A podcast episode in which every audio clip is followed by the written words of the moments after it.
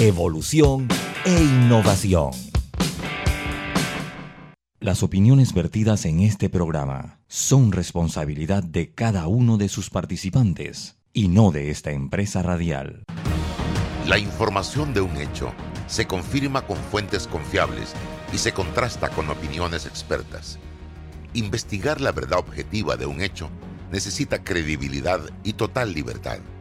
Con entrevistas que impacten, un análisis que profundice y en medio de noticias, rumores y glosas, encontraremos la verdad. Presentamos a una voz contemple y un hombre que habla sin rodeos con Álvaro Alvarado por Omega Estéreo. Bienvenidos.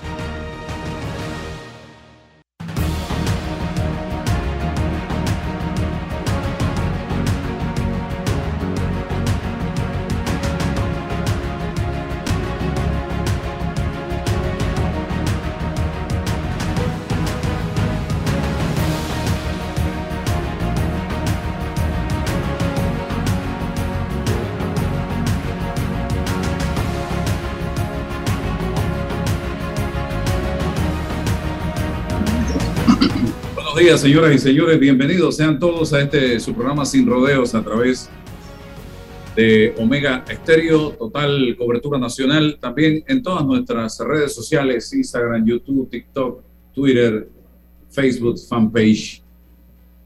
Puede usted ver este programa. Está con nosotros en este momento Rolando Rodríguez, del diario La Prensa, eh, colega periodista y vamos a tener en breve a Luis Pinedo, que está en este momento en las escalinatas de la Corte Suprema de Justicia presentando una demanda contra la obra insigne del señor Fábrega, ahora el mercado del marisco.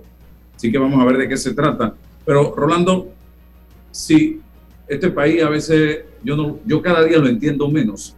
Aquí han habido dos juicios contra el innombrable, el expresidente de la República, por el tema de los pinchazos telefónicos y los jueces en los tribunales que han visto este caso han declarado la no culpabilidad o inocencia, ya no sé ni qué término utilizar.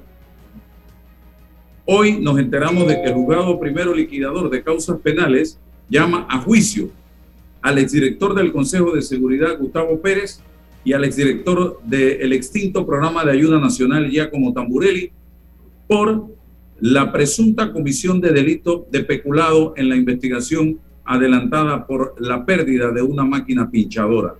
El juzgado también concedió sobreseimiento provisional a Alejandro Garuz, esto luego que el Ministerio Público no presentara acusación en su contra.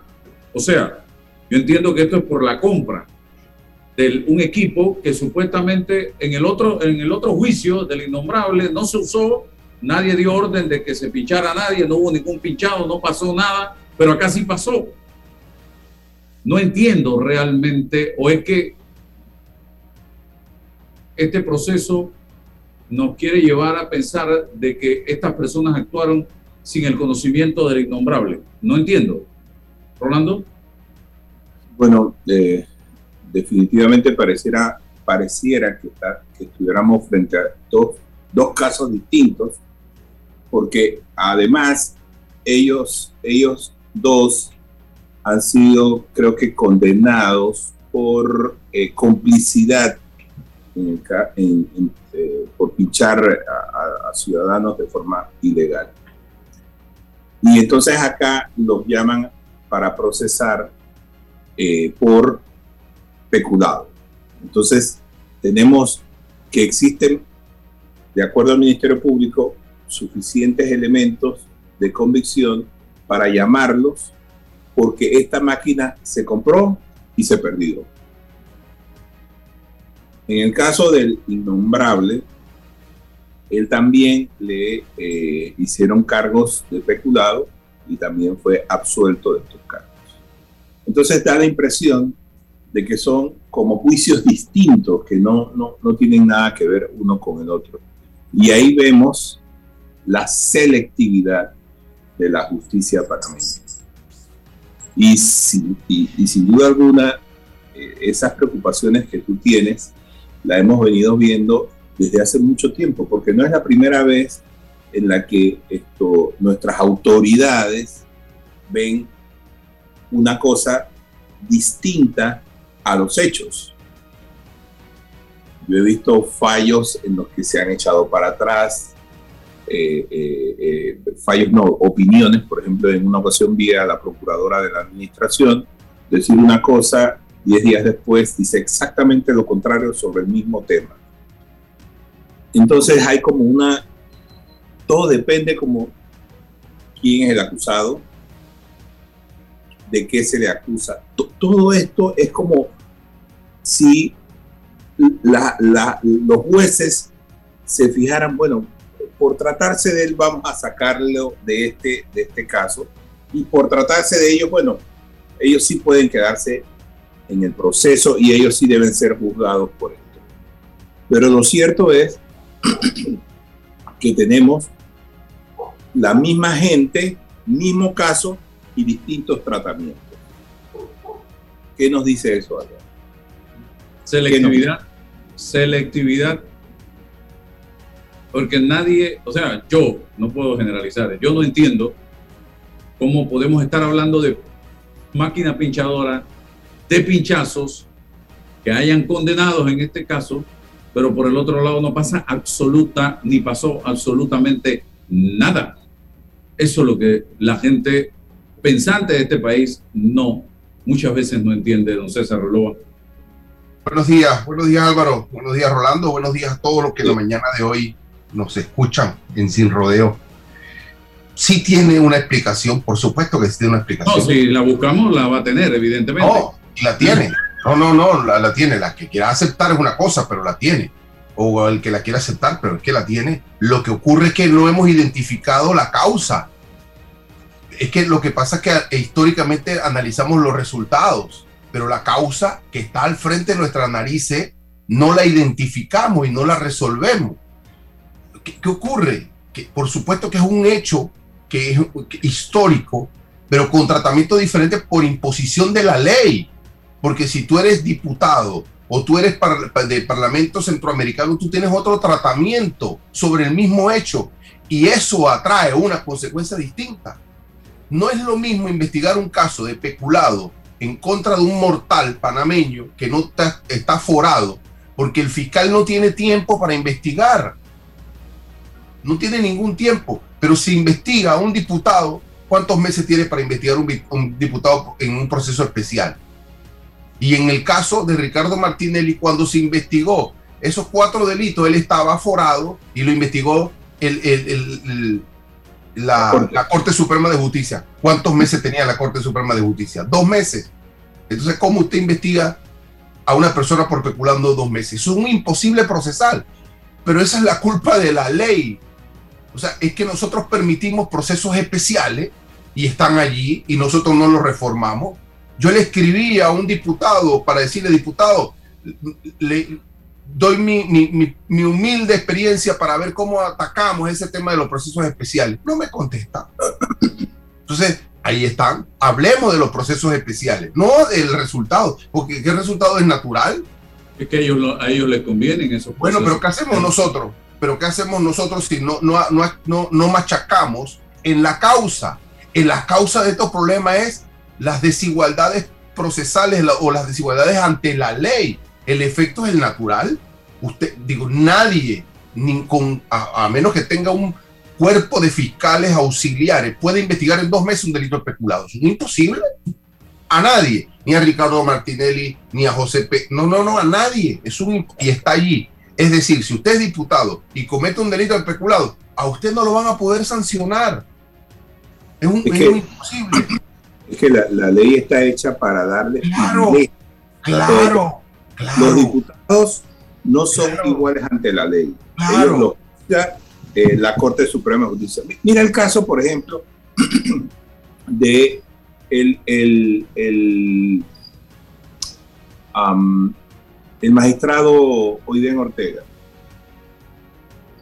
A él le pusieron una denuncia en la, en la, en la corte perdón, en la asamblea y eso no prosperó. Eh, y, el delito por el que es acusado el hijo es eh, eh, presuntamente tiene participación. Entonces, al hijo es juzgado en instancias eh, comunes, las instancias en las que vamos todos los portales, pero los, los magistrados tienen otro proceso. O sea, si tú ves una autoridad aquí en, en, Panamá, tienen procesos que se salen de, de, de, los mortales, pues.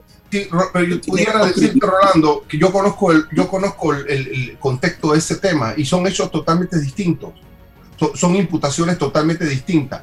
Y en la Asamblea no hay tiempo ni, ni cortapisa para hacer una investigación. Que la quieran hacer es otra cosa. Pero ahí, ¿cómo, cómo, cómo querella o cómo condenas a un, a un magistrado que no ha participado, que no ha generado una sentencia en contraria a la ley? Es imposible.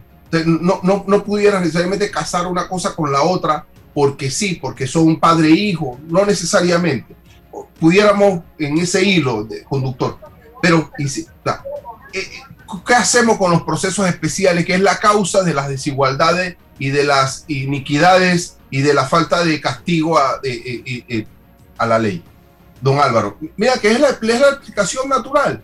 Ataquemos, yo nunca he estado de acuerdo con los procesos especiales, jamás, salvo para el presidente de la República. Oye, en este gobierno el marco, el escenario lo, creció para más procesos especiales, porque ahora ese manto cubre a otros funcionarios de la administración del Estado. Súmale los fueros penales electorales, súmale las dificultades de tiempo para investigar. licencia para matar. Tienen licencia para matar. ¿Cómo hacemos para atacar este, este tipo de exabruto? Lo, ¿Cómo hace? Entonces, bueno, nada, nadie quiere, no hay fórmula. Y ahí están, y son cambios legislativos, ni siquiera constitucionales. No hacemos presión para generar un procedimiento que por supuesto tú dices, bueno, son diputados, son autoridades, vamos a, dentro del proceso ordinario general, ahí establecer algunos puntos para evitar también querellas y acusaciones indebidas. Entonces, pero sí, pero no un proceso especial que haga imposible la investigación, el procesamiento y el castigo a un individuo de este tipo. Tengo, tengo Luis Pinedo, eh, es de esos panameños que ejerce ese rol de ciudadano que muchas veces se nos olvida en línea telefónica. Eh, don Luis, bienvenido. Usted está en la Corte en este momento eh, presentando un recurso contra el mercado del marisco del señor Fábrega. Adelante. Es correcto, Álvaro. Buenos días. aquí estamos en la Corte, acabamos de salir, acabamos de presentar una demanda contenciosa administrativa contra el proceso del mercado del marisco. Estamos buscando que se detenga este gasto innecesario, Álvaro, porque violó serias leyes en su proceso. Por ejemplo, esto no está refrendado por la Contraloría como pide la ley. No hay un contrato interinstitucional entre el MES y la alcaldía el alcalde tomó una potestad que no es de él, sino del Consejo Municipal, que es la de adquirir fincas, y no hay ningún acuerdo municipal donde el Consejo le haya cedido esta facultad, esta competencia. No está publicado en Panamá Compras, y todo eso fue puesto como prueba en esta demanda para detener otro proyecto faraónico que el alcalde quiere hacernos gastar dinero en esta ciudad. ¿Qué pretende con este recurso? ¿Qué se puede lograr con este recurso, con esta demanda? Que se detenga el proceso. La Corte Suprema tiene que verificar el proceso para que se detenga y en caso tal el alcalde tendrá que ver todas las acciones negativas que cometieron por desconocer la ley para entonces tener que ver qué hacen ellos como autoridad. Sin embargo, es nuestro deber como ciudadano informarle al alcalde que no se puede proceder en un puesto de la jerarquía que tiene por impulso y sin conocimiento de la ley. Muy bien. Eh, entonces, este proceso es rápido, toma tiempo. Luis Pinedo, ¿qué información tienes? Bueno, en la Corte Suprema las cosas no son tan rápidas como uno quisiera, sin embargo, lo contencioso administrativo tiene cierta velocidad por encima de lo penal siempre, así que esperamos y confiamos que la Corte vea que le va a ahorrar mucho dinero a los capitalinos. Bueno, gracias. Luis, Luis eh, buenos días. Te, te pregunta César Ruilova. Luis, en, en, la solicitud que hacen eh, ante la Corte, la Sala Tercera, em, em, piden eh, al menos la suspensión del proceso o alguna medida anticipada de parte de, de, la Corte para evitar que esto siga pasando? Del proceso. Lo que se pide puntualmente es la suspensión del proceso por la violación de las leyes mencionadas. Muy bien. Perfecto. Muy bien. Gracias, Luis. Seguimos. A ustedes, gracias por la oportunidad. Saludos. Vamos al cambio y regresamos enseguida. Llegó el pack perfecto de Credit Bank con promociones en préstamos personales, tarjetas y ahorros, del 14 de marzo al 14 de abril, con excelentes tarifas promocionales, bonos en efectivo, membresías gratis y compra de saldo al 0% de interés. Conoce más ingresando a www.creditcorpbank.com. Visítanos y llévate el pack perfecto. Credit Bank cuenta con nosotros. Agua pura de nuestra inmensa de vida y salud. Si gastas agua de más, se la quitas a los demás. Al cepillar tus dientes, cierra la llave, ahorrarás en tu consumo y alcanzará para todos. Gobierno Nacional, idam.gov.pa. Somos agua. Trabajando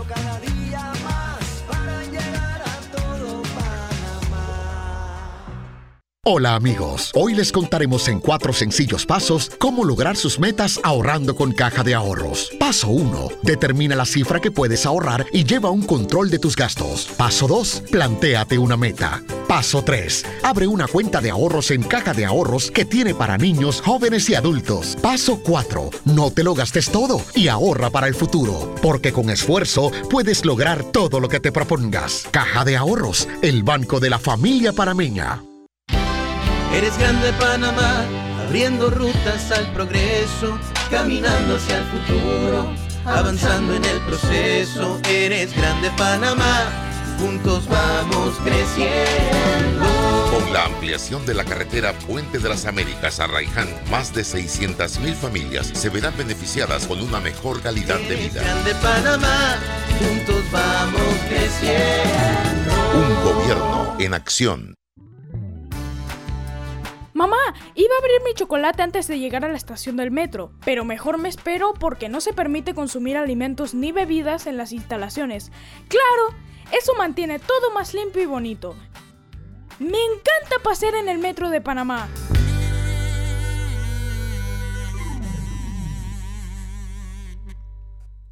En Panama Ports sabemos que el deporte es fundamental para la salud física y mental de niños y adultos. Por eso apoyamos el deporte nacional. Orgullosos de nuestro equipo de trabajo, comprometido con todos los panameños. Bueno, me voy a comer con una estrella. Mm. Espérate, ¿y tu esposa sabe? Claro, ella sabe que la estrella del sabor es American Star. Y por eso en la casa comemos delicioso. American Star, el tasajo, jamón, chorizos y embutidos más suaves, económicos y con el sabor que le gusta a todos. ¡Oh! ¿Me invitas a conocer esa estrella? Busca la estrella roja y azul American Star, la estrella de tu cocina. Ingresa a panamadigital.go.pa. Los prestatarios del Banco Hipotecario Nacional pueden solicitar su carta de saldo o hasta su paz y salvo en línea para conocer el estatus de su préstamo con esta entidad. Recuerda, tramita en panamadigital.gov.pa. Para develar lo que es cierto, hace falta hablar sin rodeos con Álvaro Alvarado. Vamos con... Eh, ya estamos al aire nuevamente. Vamos a tratar de contactar eh, a David Sayet ex, ex viceministro de Economía y Finanzas y ex director de la UAF en el gobierno de Laurentino Cortizo. Vamos a tenerlo en breve, ya está ahí. Don David Sayed, bienvenido. Gracias por compartir con nosotros esta mañana. Bueno, eh, muy buenos días Álvaro y a toda la teleaudiencia y los radioescuchas. Oiga, la pregunta de rigor, ¿qué pasó? ¿Dónde está ahora? Su salida de repentina de la UAF. Sí, el- en 15 de febrero ya salí de la UAF, yo aún eh, todavía estoy haciendo algunas cosas eh, con la administración actual, pero, pero eh, ya no estoy en la unidad de análisis financiero. ¿Alguna razón, motivo, circunstancia? No, básicamente eh, eh, yo quiero volver a los temas económicos y desde hace ya unos meses nosotros cumplimos con los, los temas, por ejemplo, los que Gafi pedía y eh, nosotros cumplimos eso antes de octubre del año pasado, así que eh, de hace ya varios meses eh, queríamos volver a los temas nuestros. Yo, yo soy economista y bueno, ya estamos entonces volviendo a, a nuestros propios lados.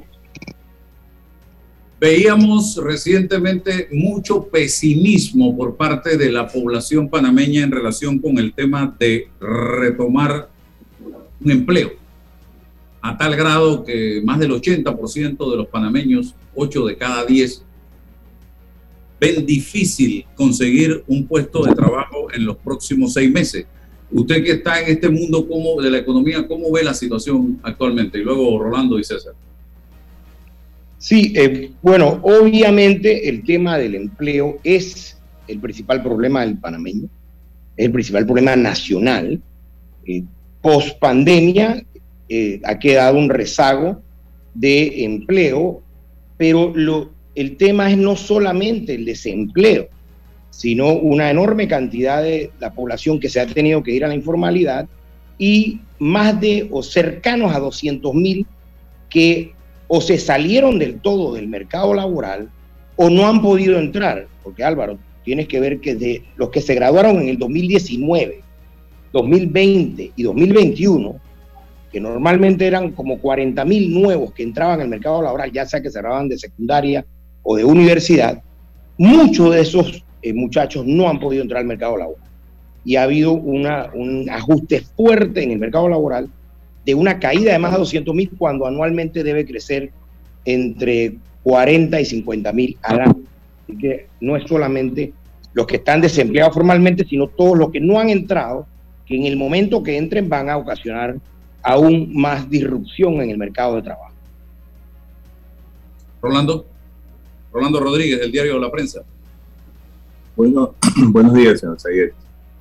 Mire, esto, hace poco eh, las calificadoras y una organización eh, que ve el tema eh, de la corrupción estuvo diciendo o estuvieron diciendo que en Panamá, las tres coincidieron, estudios independientes, en Panamá el problema para la inversión extranjera es la corrupción.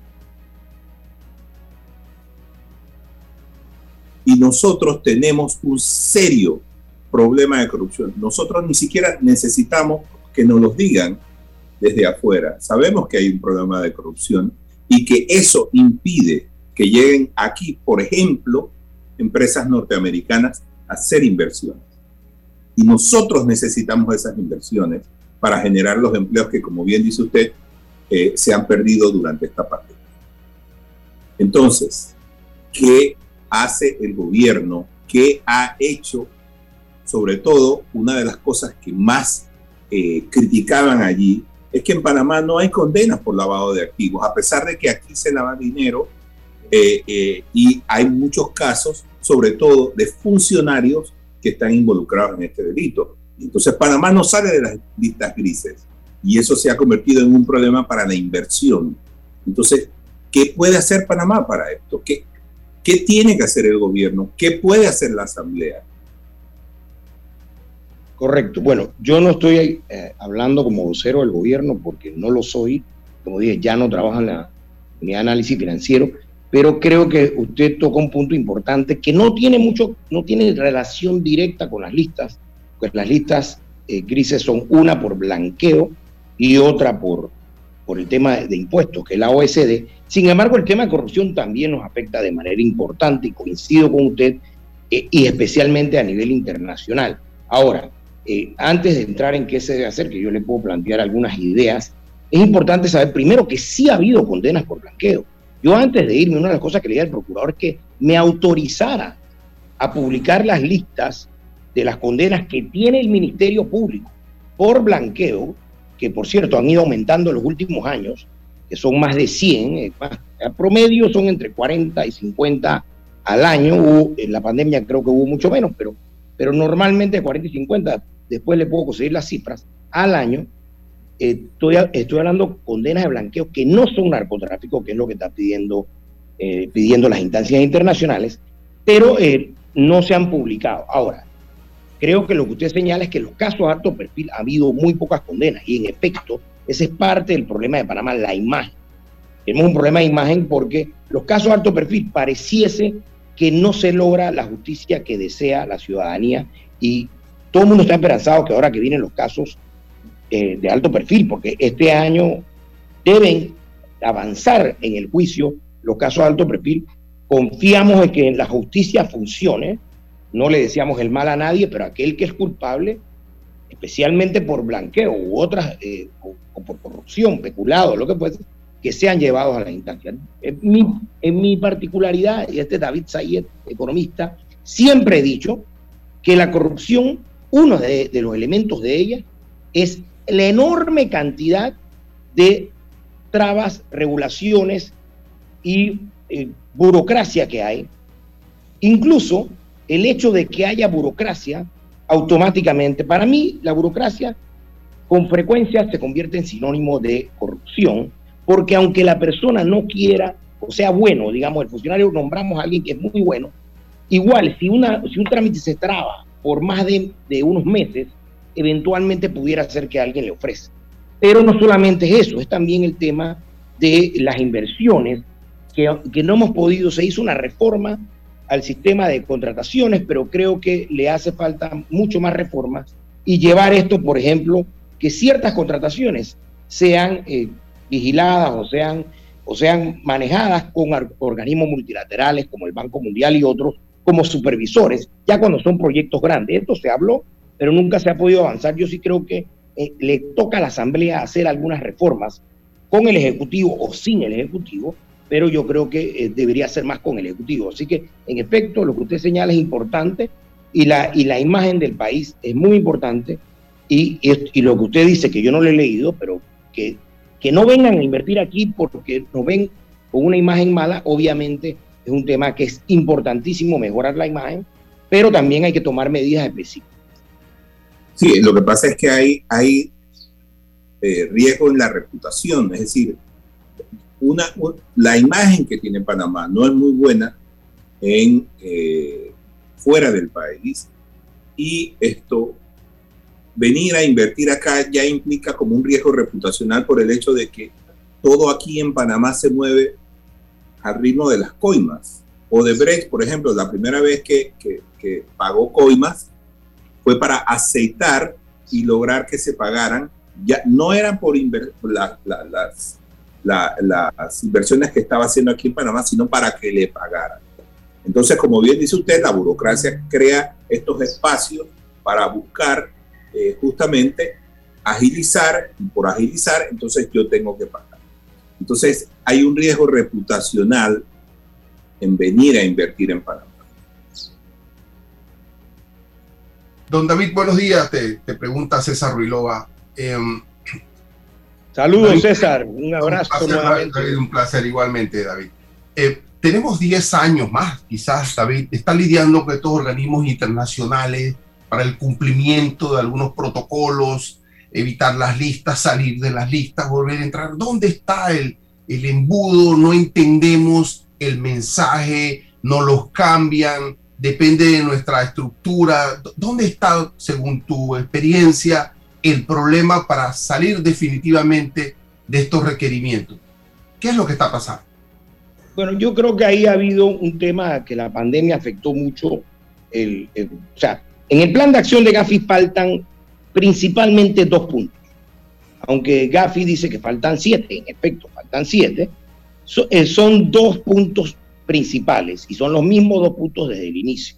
Uno, el tema de eh, delito fiscal, que obviamente es un delito muy nuevo en Panamá y que apenas están iniciando do- los primeros dos casos, aunque el Ministerio Público sí tiene mucho más de, eh, mejor que ellos digan la cifra, pero tienen más de 20 casos internacionales, o sea, que a través de solicitudes internacionales inter- de, de intercambio de información o de cooperación internacional o asistencia legal mutua, el Ministerio Público está cooperando con otros países por posible delito fiscal ocasionado en otro país utilizando la plataforma de servicios de la En eso eh, ya el Ministerio Público tiene una imputación, una, que por cierto, Bahamas sale de la lista gris con cero imputaciones, cero. Bahamas salió, es más, Bahamas sale de la lista en, si mal no recuerdo, fue en febrero de 2020, por el de, por el te- tenía una lista parcial de Panamá y tenía el delito fiscal también como Panamá pendiente y Bahamas nada más logró hacer ocho casos de asistencia legal mutua internacional a través de su Ministerio Público cuando Panamá tiene más de 20. Así ¿Y que acaso Panamá hay, ha algún, acaso hay algún parámetro cuantitativo? ¿Quieren 20, 30, 40? ¿Cuántos quieren? ellos quieren una, una, una imputación o condena, pero en delito fiscal. Panamá todavía no tiene eso. Panamá lo que tiene es una imputación por blanqueo de capitales por delito fiscal ocurrido en el exterior, pero no tiene ninguna imputación por blanqueo de capitales ni nacional ni extranjera. Obviamente extranjera nunca va a ocurrir porque nuestro sistema es extraterritorial o es territorial y si ocurrió extraterritorial, o sea, en ultramar, eso no es delito en Panamá. Sin embargo, sí hay casos. Yo personalmente, como director del agua, entregué 20 casos, 20 informes de inteligencia a la Dirección General de Ingresos por posible delito fiscal. De eso entiendo que hay cinco. Estos delitos son complejos, estos delitos son, son delitos que obviamente Panamá no tiene la experiencia y le va a tomar un tiempo. Pero bueno, eh, aparte del delito fiscal, que creo que, es más, mi, mi sentimiento es que los valores de Gafi están bastante satisfechos con los avances que ha habido, a pesar de que no ha logrado la meta, que es una imputación, eh, una o dos, es lo que ellos piden. Pero vámonos entonces al tema de beneficiario final. La base de datos estaba avanzada en, en febrero del, a marzo del 2020, cuando cae la pandemia, y luego por temas de contratación del presupuesto se atrasó. Y ahora ya, eh, incluso recuerdo hace como dos semanas que se estaba asignando la partida y ya la IG ha avanzado con las firmas más grandes. Y entiendo que para mayo, que es cuando viene el cara a cara con Gafi, ya se va a tener un, más del 50% de la data subida en este nuevo sistema y creo que con eso Panamá pudiera lograr un avance significativo. ¿Pasa la lista? Yo diría que no. Y les voy a decir, y esto es mi opinión, no la del, del gobierno. El problema de Panamá fue salirse de Gafi Caribe. Y lo hablé con la ex superintendente que fue presidente de Gafi Caribe. Panamá ha sido presidente de, las unidades regionales, en este caso Gafi Caribe, fue fundador de Gafi Caribe, y donde tenemos a nuestros homólogos, tenemos a Bahamas, tenemos a BVI, países muy parecidos. Pero alguien decidió, allá en el 2010, irse para Gafi Latinoamérica. Y eso fue el peor error que ha cometido la República, probablemente en la historia republicana, porque en Gafi le digo que yo iba a estas reuniones, en Gafi Latinoamérica, ellos no ven, uno, como el lugar, como un paraíso fiscal, cosa que es falso, pero no ven como paraíso fiscal. Dos, nos ven como el lugar donde sus empresarios traen el dinero, ya que ellos prohíben la tenencia en dólares y prohíben el, libre entrada y salida de flujo capital, entonces nos ven como que, eh, incluso en el último debate, en el penúltimo debate del actual presidente de Chile con el, opositor, eh, con el, candidato de derecha, Cast, que ahora es opositor, el presidente actual de Chile le sacó una sociedad anónima panameña diciéndole prácticamente el hecho que usted tenga una sociedad anónima panameña implica que está evadiendo el fisco chileno. Claro, él respondió que él había declarado todos sus impuestos antes de tener la sociedad y que la sociedad era para una inversión en los Estados Unidos y que estaba verificada por todas las instancias, pero esta es la opinión de Sudamérica y nosotros somos un, un enano en el mundo de Latinoamérica, donde está México, Brasil y donde está eh, Argentina, Argentina, países, países que que nunca nos han visto favorecidos. Mientras que cuando estábamos en el Caribe, éramos la economía más grande de todo el Caribe y éramos una economía muy parecida. ¿No se puede Incluso- corregir? ¿Lo Claro no que se puede corregir. Por supuesto que se puede corregir. Gafi Latinoamérica no quiere que Panamá se vaya a Gafi Caribe. Y Panamá puede irse a Gafi Caribe sin dejar Gafi Latinoamérica tal y como está México. Eh, es más, esa recomendación yo la hice internamente y en su momento hubo una aprobación de que Panamá iniciara la exploración hacia irse a Gafi Caribe, pero obviamente con el tema de la pandemia y otros, eso quedó en suspenso y el hecho de que Gafi Latinoamérica prefiere que Panamá no se vaya o que no eh, explore esa posibilidad hasta que Panamá no salga de la lista. Entonces, yo entiendo esa parte, eh, pero eh, Panamá tiene pleno derecho, como lo hace México y como lo hizo El Salvador hace un tiempo, estar presente en ambas instituciones.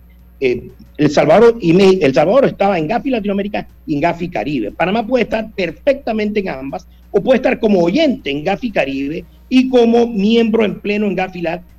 Una vez salió la lista, nosotros nos tenemos que ir hacia Gafi Caribe sin dejar Gafi Lat y eventualmente sí podemos decir si vamos a quedarnos o no en Gafi Latinoamérica. Mi recomendación es que Panamá nunca va a presidir Gafi Latinoamérica y Panamá nunca va a ser evaluado. Yo vi la evaluación de Uruguay.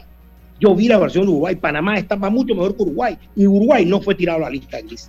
Vi la evaluación de Cuba, donde Cuba tenía unas sanciones al sector, a, su sector, de menos de 100 mil dólares, cuando Panamá decía 5 millones.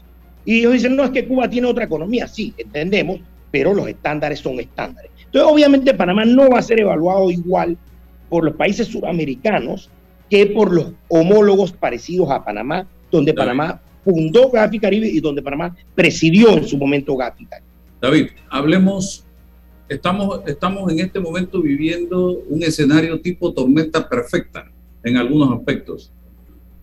El, saliendo de la pandemia, lo que hablábamos de la crisis por el de desempleo que hay, ahora se nos suma el tema de la guerra, que aunque está por allá, a miles de kilómetros de distancia, nos está impactando directamente eh, en muchos aspectos, insumos agrícolas, el combustible ha sido severamente impactado, el, los- el tema de los fletes, una serie de elementos que tocan directamente la economía de nuestro país.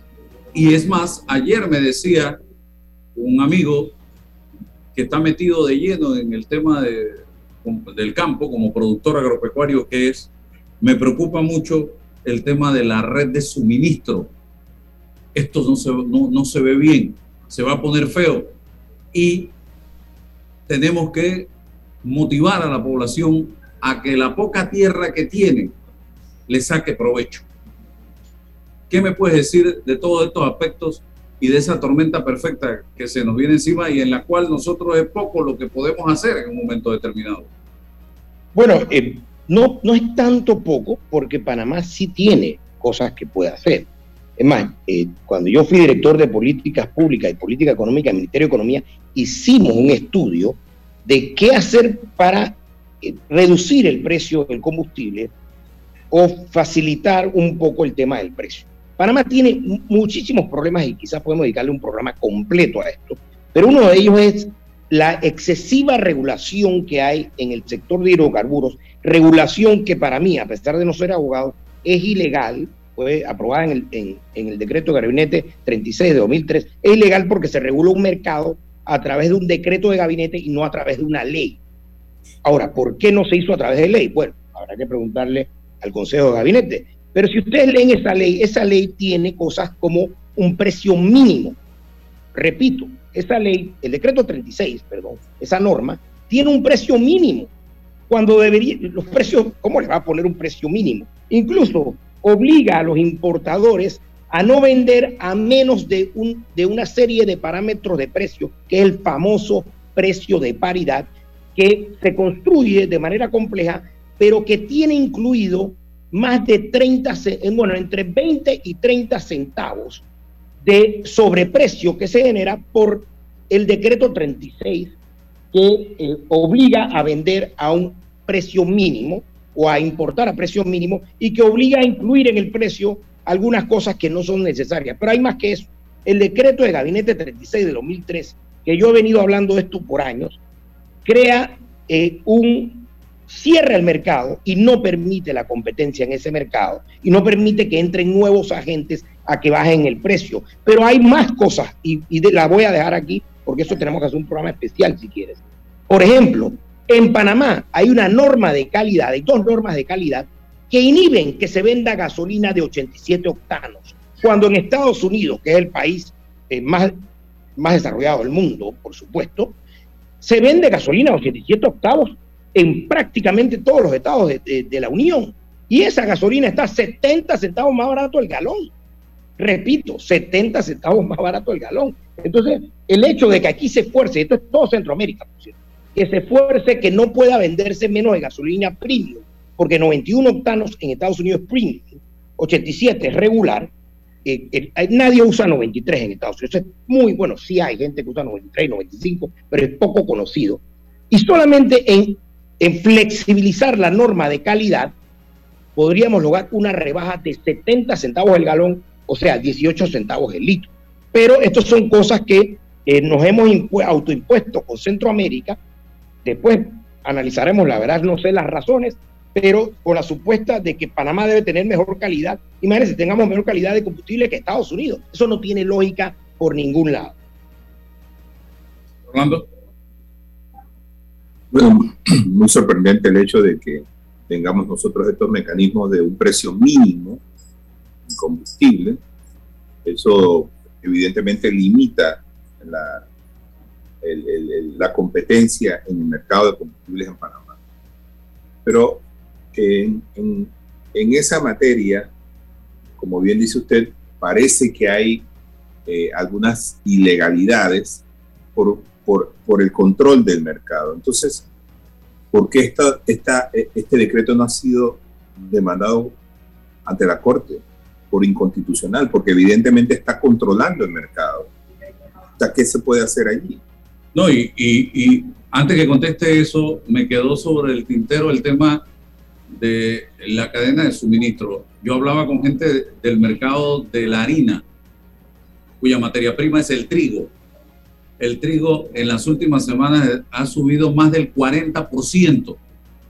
Pero no es solo el problema del aumento, es que está siendo controlado por algunos mercados, porque los principales productores de trigo son eh, Rusia 1, Ucrania 5 en la lista. Entonces, los grandes mercados están tratando de ver cómo acaparan el trigo y Panamá en esa lucha, en ese juego, es un peoncito en el tablero de ajedrez.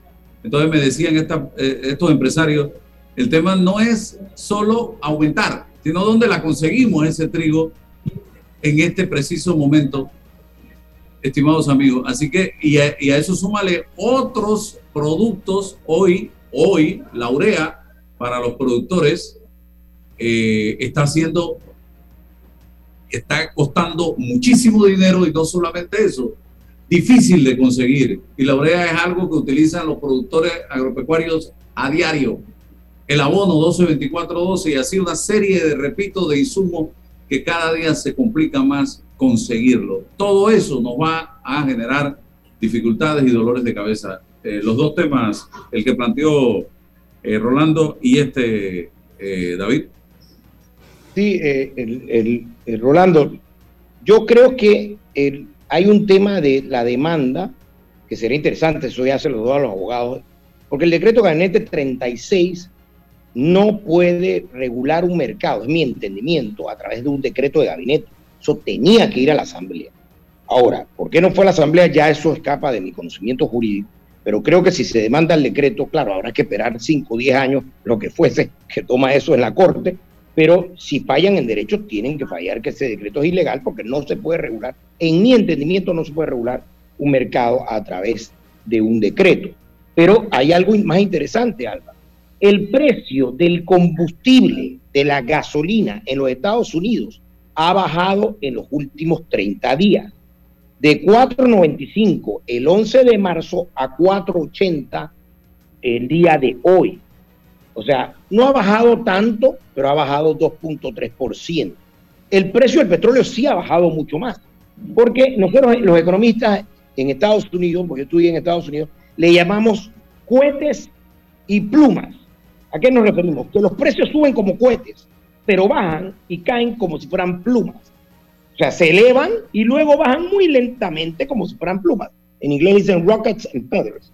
Y eso es primordialmente, en algunos casos como el petróleo, tanto a nivel internacional como nacional, por culpa de los carteles, por culpa de los oligopolios, principalmente por las excesivas regulaciones, algunas que hemos mencionado. Pero obviamente el precio en Panamá tiene que empezar a bajar, pero va a bajar como las plumas de, las aves, porque una vez se eleva, los, los oferentes, cuando son pocos, en Panamá solamente son cinco empresas, obviamente no tienen incentivo de competencia para bajar. El, el, tema de, por ejemplo, Panamá se obliga una reserva estratégica de 10 días. Es que Panamá piensa que si se va a una guerra, la reserva le va a servir de algo o es que vamos a perder porque no tenemos ejército. O sea, no, no tiene sentido un país como Panamá tener reserva estratégica. Porque obviamente aquí hay tanques entrando y saliendo o buques tanqueleros cercanos, siempre por el tema del oleoducto y del canal, aunque el oleoducto es crudo, pero Panamá no tiene que tener una reserva de 10 días, esa reserva cuesta. Y eh, obviamente tenerla de 10 días cuesta. Y hay otra cantidad de, de trabas que hay, les voy a mencionar una, eh, que hay en, el, en no solamente lo que hablé del precio, sino que, por ejemplo, bueno, el precio tiene 60 centavos el galón de impuestos, que yo sé que eh, ningún gobierno va a poder hacerlo menos este actualmente porque necesita los ingresos, pero son 60 centavos más al precio. Y, y tenemos, por ejemplo, en Panamá, para poder abrir o ser importador, antes se, le, requería una licencia. Ahora son 17 licencias. Bueno, antes eran tres, dos zona libre y una en el mercado interno. Ahora son 17 licencias en total. O sea, y, eh, por ejemplo, uno tiene que sacar un permiso de los bomberos, pero también tiene que sacar un permiso de los, de la, del National Fire Protection Association de los Estados Unidos.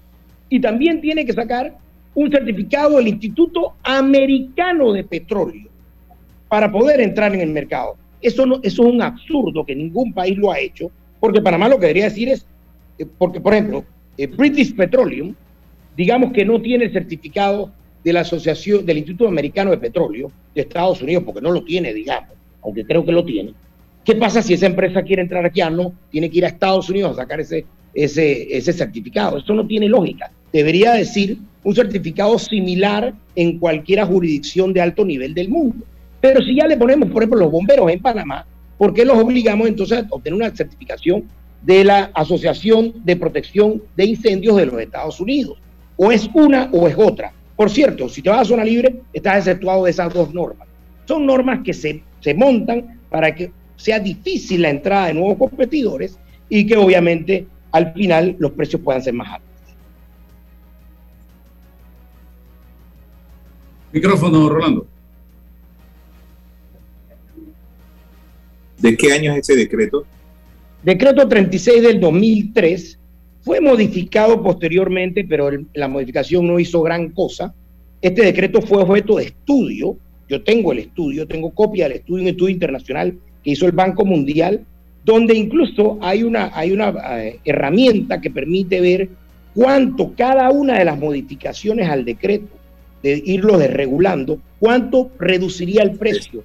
Y el precio podría variar entre 42 y más de 70 centavos si se logra ir eliminando, por ejemplo, si se, se reducen las fianzas que se le obligan a los importadores, si se eh, elimina el tema o se reduce la reserva estratégica a la mitad, en vez de siete días, cinco días, etcétera, etcétera, y toda la cantidad de regulaciones que tiene ese decreto. ¿Hay oligopolio en el combustible en Panamá? No es un oligopolio ilegal porque es un oligopolio creado por el decreto 36. Entonces, si hay un oligopolio, eh, no es ilegal, porque el decreto es el que ha creado el oligopolio, haciendo que sea imposible. Por cierto, yo sé que las últimas, bueno, las que yo conozco, los últimos tres que trataron de entrar al mercado no pudieron. Y alguien me decía, mira, ni aunque tú tengas, eh, seas amigo, hermano de el presidente de la República o quien sea, eso fue hace eh, más de cinco años, no vas a poder entrar al mercado porque el decreto, por ejemplo, el decreto 36, ¿qué dice? Que tú tienes que tener aprobado un crédito bancario por el 50% de la inversión. Pero ¿quién te va a aprobar un crédito bancario, eh, Álvaro, si tú no tienes la licencia? Entonces entraste en el círculo, lo que le llamamos un, un eh, círculo vicioso que no puedes salir porque no te dan la licencia, porque no tienes el crédito aprobado y no te dan el crédito porque no tienes licencia. Entonces eso, ese, ese, eh, esa normativa solamente trancó el mercado, además de una cantidad de normas, pero excesivas. Yo he contado más de 62 normas o barreras de entrada, aparte de los precios mínimos en el artículo 79 del decreto, que generan unas distorsiones enormes que han hecho que ese mercado no tenga competencia y yo no culpo a los agentes, como les, yo creo que Álvaro te lo decía el fin de semana o te lo decían unos amigos, los agentes no son culpables de que el gobierno haya cerrado, esto fue en el, en el 2003, que el, que el Estado haya cerrado el mercado con un decreto que, que realmente creo que es ilegal, pero que igual se puede modificar. Es un decreto de gabinete que se puede modificar fácilmente. Bueno, si el oligopolio es legal, entonces hay una norma legal que es ilegal. Bueno, pregunto, usted que sabe de derecho, eh, mi amigo, ¿el decreto de gabinete puede regular un mercado? Bajo ningún concepto. Bajo ningún concepto. Pero es que son las ilegalidades que se van de facto formalizando y generando eh, efectos jurídicos y no atacamos las causas que están allí y sufrimos los efectos. En Entonces, energía eléctrica también tenemos oligopolio. Claro, por supuesto, y en el, y en el resto de los servicios, claro, en el resto de los servicios, ¿no? Y cuando uno habla todo el modelo este de privatización, de regulación, tenemos que, que- que volver la mirada a revisar, ajustar estas regulaciones y hacer realidad. Lo, lo- conversamos con, con Acodeco, ¿te acuerdas, Álvaro? El tema de los medicamentos. Técnicamente hay un monopolio institucionalizado y no hay mecanismos para atacar el libre mercado, no existe, es una ficción el libre mercado. Entonces, ¿cómo lo hacemos si, si, si lo blindas y lo galvanizas con una serie de normas que evitan que se genere el libre mercado? Y está institucionalizado por la ley. Entonces, es- eh, la- las instituciones están atadas, no tienen mecanismos coercitivos o sancionatorios para romper el, el oligopolio o el monopolio existente. Entonces, César, es más, yo, yo propuse que hay que darle facultades que no las tiene a la autoridad de la libre competencia, eh, eh, a, a Codeco, para que pueda, por ejemplo, demandar decretos como este. Porque eso es lo que debería estar haciendo. O sea, en- porque en vez de perseguir a los privados, que ellos, o sea, si yo estoy en un mercado y el gobierno lo cierra, ¿qué culpa tengo yo que el gobierno solo? Ah, puede ser que alguno de los agentes influyó, bueno, pero eso no es problema de todos los que estaban ahí. O sea, alguien, digamos que tú y yo somos abogados y alguien nos cierra el mercado, tú no eres culpable de ese cierre. Pero la, el ACODECO sí debería poder, en vez de solamente poder perseguir a los privados, debería poder dema- demandar a las instituciones, o en este caso al decreto, para poder romper con ese monopolio. ¿Por qué no pasa y por qué no pasa eso? Porque esa institución es sí tiene eficacia respecto a la protección al consumidor, la legislación que tiene nos ayuda, a los consumidores nos ayuda, pero no a la libre competencia. Y ahí es donde está la falencia. El nombre es perfecto, pero cuando uno revisa la legislación respecto a la libre competencia no tiene nada, no tiene contenido.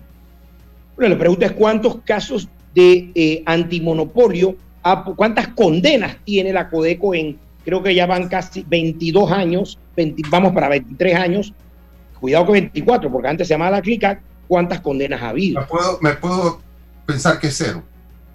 O quizá una, no sé. Pero no creo que hubo una. Sí hubo una. No pasa el Y gafi, antes, no pasa Oficina el de gafi. regulación de precios. ¿Se acuerdan de la oficina de regulación de precios? Perfectamente, Álvaro, me acuerdo de esa oficina. La ORP, por cierto, iba e inspeccionaba los precios de los emparedados, no sé si ustedes saben, de los emparedados. Entonces, Sí, eh. obviamente, el- el- creo que la parte de precios y en la parte, como dice bien César, lo, ha- lo- tiene más facultades. Yo sí sé de agentes que han sido sancionados por no haber obedecido la- la- o por haber fallado en los temas del consumidor, pero en efecto, lo que dice César es muy difícil porque todos estos casos de libre competencia se van, creo que a la sala tercera o se van a la corte y César, tú sabes el lío que es ir a la corte. Y hemos tenido. Y son en esa gente. En, en esa institución hemos tenido gente que ha hecho hasta donde puede Hasta donde y con lo que Claro. tiene. Claro, como claro, Pedro claro. Milán. Nadie puede negar el trabajo que hizo Pedro, pero no tenía Músculo, músculo. El Estaba caso, solo. Sí, el, el- el que le siguió, me decía Oscar, eh, me fue el apellido. Y ahora que tenemos a- al señor Quintero, que también está un haciendo- tremendo profesional, por cierto. Sí, están haciendo y han hecho hasta donde pueden. Es como la, Mira, la- la- es como la ANTAI. Tenemos una ANTAI, pero ¿qué puede hacer? Mucha Ahora, teoría. Álvaro, la normativa anterior era mejor, porque la CLICAC era una especie como de tribunal, donde en primera instancia podía encontrar responsable o culpable, no sé cuál es la palabra correcta, a, a una empresa o un grupo de empresas por tácticas monopolísticas. Y eso de por sí hacían porque te lo anunciaban a los cuatro vientos y nadie quiere que lo condenen o que lo, que estén asoleando diciendo que, que tiene prácticas monopolísticas. Y eso como que generaba un poquito de reacción en los agentes. Pero ahora que ya no tiene la Sí, facultad... David, solo, solo Sí. un toque. Pero acuérdate que se implementó la jurisdicción de comercio. Son tribunales Ah. que, que- que determinan ese tipo de conflictos en lo jurisdiccional. Bueno, Cuando- pero César, esos tribunales han condenado, de los casos que ha llevado la Codeco, han logrado alguna condena, no, no creo, ¿no? O no Sí, sé ha- si ha habido... ha- ha- hay algunas disputas entre, entre privados, entre los gigantes, entre los monstruos. ¿Ya? Entonces, claro, ¿quién, Oscar quién se y- fallar y- en contra? Y Jorge. Quintero, para que los nombres. Siga, siga. ¿Cómo se llama? Repite. Oscar. García y Jorge Quintero fueron los otros Oscar dos García, mi amigo Oscar García. Sí. Pero Hicieron bueno, un buen trabajo, hicieron sí. buen trabajo, pero como dice, como eh, decías tú, es, es muy difícil. El, también el sistema jurídico panameño es complejo y todos los casos se van, bueno, no sé si todos, pero César sabe que todos los, muchos casos acaban siempre en la Corte Suprema o también son eh, demandados por inconstitucional, luego hay casación, o sea, aquí un caso puede tomar 10, 15, 20 años en, en, digamos, un caso claro de prácticas monopolísticas puede tomar 10, 15, 20 años. Bien, ¿iba a decir algo, Rolando, para cerrar? Sí, eh, sin duda hay el, el- tema ese, pero incluso para hacerlo, para que la Codeco aterrice en las necesidades del consumidor, yo creo que la Codeco necesita eh, mayores facilidades para, por ejemplo, verificar que los medicamentos son lo que son y no son imitaciones, que si se venden eh, bebidas, cuál es el contenido de azúcar, o sea, necesitamos más información, que si, que si el jugo de naranja es puro o no, que si la gasolina que se vende en, en las estaciones eh, eh, eh, efectivamente es un, litro cuando se, cuando se, cuando se echa en, el tanque y no menos, es decir, necesitamos que se amplíen los sistemas de verificación que, para que el consumidor esté recibiendo por lo que compra. Y yo tengo, honestamente, tengo la impresión de que nosotros no estamos recibiendo información eh, veraz de parte de los agentes del mercado y esto nos hace sospechar sobre el papel de Acodeco en todo esto. Pero también debo imaginar que los recursos que tiene esta institución son muy limitados y no permiten que ellos puedan ir más allá. Pero necesitamos eso. Ya dimos el primer paso, creando esta institución, creando eh, eh, eh, personas que están verificando precios. Pero ahora necesitamos saber qué es lo que estamos consumiendo, qué es lo que estamos comprando. Sí, Rolando, el- lo que usted menciona es correcto. La, la Codeco sí hace estas revisiones, y los he visto haciendo las revisiones, incluso ellos las publican, y también hacen las verificaciones de precio, pero es que no solamente de precio, como bien dice Rolando, es verificar que si aquí dice que, que el litro es 1,20, que de verdad cuando yo echo el litro, de verdad haya un litro, porque imagínate que alguien ajuste a una, un 1% del litro, Multiplica. entonces eso se va sumando. Entonces, obviamente, Acodeco sí hace una revisión, no puede revisarlas todas todos los días, pero ellos hacen al azar. Y, y, claro, uno como consumidor pudiera hacerlo si uno tuviera un tanque, un, un, eh, un recipiente de un litro, pero entonces no te dejan en la gasolinera porque te dicen, no, eso es un peligro para... Entonces, Mm. obviamente, hacerlo, tendrías que hacerlo de otra forma, pero es muy complejo, así que sí, Acodeco está llamado a hacerlo, tiene las facultades, pero obviamente no puede estar en cada estación de gasolina, sino que tienen que hacerlo al azar. Y por cierto, han encontrado y entiendo que han sancionado algunas estaciones y otros oferentes que a veces, incluso en la, eh, Álvaro, ¿te acuerdas en la PESA? Oscar García, recuerdo que sancionó a mucha gente porque la PESA la ajustabas 1% y ahí se te iba eh, cientos de miles de dólares al año. Así es. Bueno, David, gracias. Que no sea la última. Eso sí, la primera, pero que sigamos en contacto en este programa eh, aquí en Omega Estéreo. Vamos a la pausa y regresamos. ya para- Dale a tus proyectos calidad con Cemento Chagres, 100% panameño comprometido con el país y su gente. Cemento Chagres es la base del crecimiento ofreciendo calidad en todo el país. Somos el cemento que nos une. Cemento Chagres, un cemento de calidad 100% panameño comprometido con el medio ambiente y las futuras generaciones. Déjate llevar por la frescura del pollo melo. Panameño como tú. Déjate llevar por la frescura del pollo melo. Variedad estándares. la calidad es una promesa. Para llevarte el pollo melo siempre fresco hasta tu mesa. Déjate llevar por la frescura del pollo melo. Por su sabor y calidad lo prefiero. Déjate llevar la. Hola amigos, hoy les contaremos en cuatro sencillos pasos cómo lograr sus metas ahorrando con caja de ahorros. Paso 1. Determina la cifra que puedes ahorrar y lleva un control de tus gastos. Paso 2. Plantéate una meta. Paso 3. Abre una cuenta de ahorros en caja de ahorros que tiene para niños, jóvenes y adultos. Paso 4. No te lo gastes todo y ahorra para el futuro, porque con esfuerzo puedes lograr todo lo que te propongas. Caja de ahorros, el banco de la familia parameña. Como es tradicional, se puso en marcha el Plan General de Elecciones Plagel en la República de Panamá. Este plan es un instrumento de planificación, supervisión, control y evaluación del proceso electoral. Con la implementación del Plagel, el Tribunal Electoral se prepara una vez más para cumplir con su mandato constitucional de garantizar la libertad, honradez y eficacia del sufragio popular. Tribunal Electoral, la patria la hacemos contigo. Eres grande Panamá, abriendo rutas al progreso, caminando hacia el futuro, avanzando en el proceso. Eres grande Panamá, juntos vamos creciendo. Con la ampliación de la carretera Puente de las Américas a Raiján, más de 600.000 familias se verán beneficiadas con una mejor calidad de vida. Grande Panamá, juntos vamos creciendo. Un gobierno en acción. En Panama Ports sabemos que el deporte es fundamental para la salud física y mental de niños y adultos. Por eso apoyamos el deporte nacional. Orgullosos de nuestro equipo de trabajo, comprometido con todos los panameños. Está escuchando El Temple de una voz que habla sin rodeos con Álvaro Alvarado. La información de un hecho se confirma con fuentes confiables y se contrasta con opiniones expertas. Investigar la verdad objetiva de un hecho necesita credibilidad y total libertad.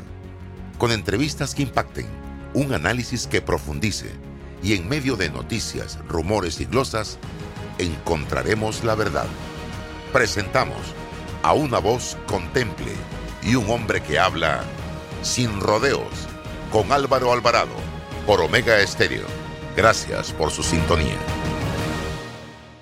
¿El hongo se ha convertido en tu mejor compañía? ¿Por qué no te cambias a una buena? Hongosil, lo más efectivo para hongos en pies y manos. Cuando sientas mal olor y picazón, Hongosil ungüento es la solución. Para hongos rebeldes, aplicar Hongosil solución dos veces